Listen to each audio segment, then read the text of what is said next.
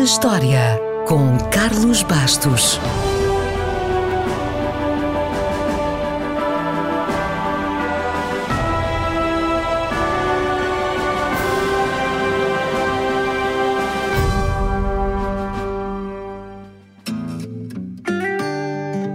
A 2 de dezembro de 1901, o americano King Camp Gillette patenteou uma espécie de navalha de barbear com lâminas descartáveis. Uma invenção que mudou a sua vida, a vida de milhões de homens e de muitas mulheres também.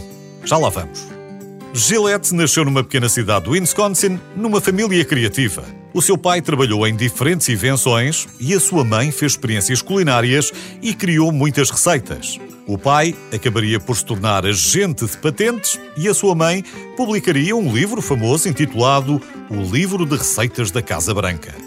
Depois de terem perdido quase tudo no grande incêndio de Chicago, Gillette tornou-se um vendedor de ferragens. O seu patrão viu que ele tinha jeito para fazer pequenos ajustes mecânicos, que às vezes resultavam em invenções comercialmente lucrativas, e aconselhou-o a inventar alguma coisa descartável Alguma coisa para que os clientes continuassem a voltar todos os dias.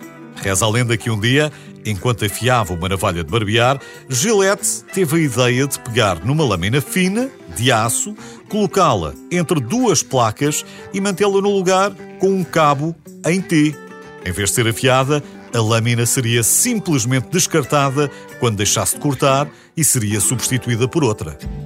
A primeira venda da Gillette Safety Razor Company, em 1903, consistiu num lote de 51 cabos em T e 168 lâminas. Um ano depois, já produziu 90 mil cabos e mais de 2 milhões de lâminas. O sucesso do produto deveu-se à estratégia inovadora de vendas que consistia em vender as giletes com prejuízo, mas lucrar e muito com as lâminas.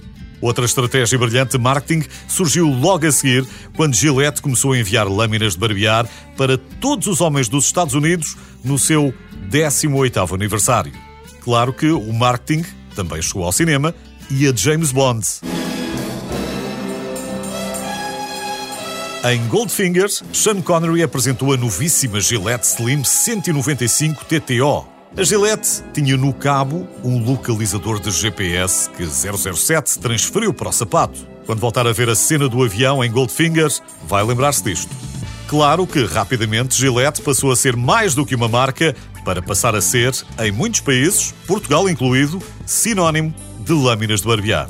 Vamos então falar de como Gillette mudou a vida também de milhões de mulheres. Talvez não saiba, mas em 1915 a Gillette colocou um anúncio numa das mais famosas revistas de moda, onde dizia que os pelos das axilas das mulheres eram anti-higiênicos e estavam fora de moda.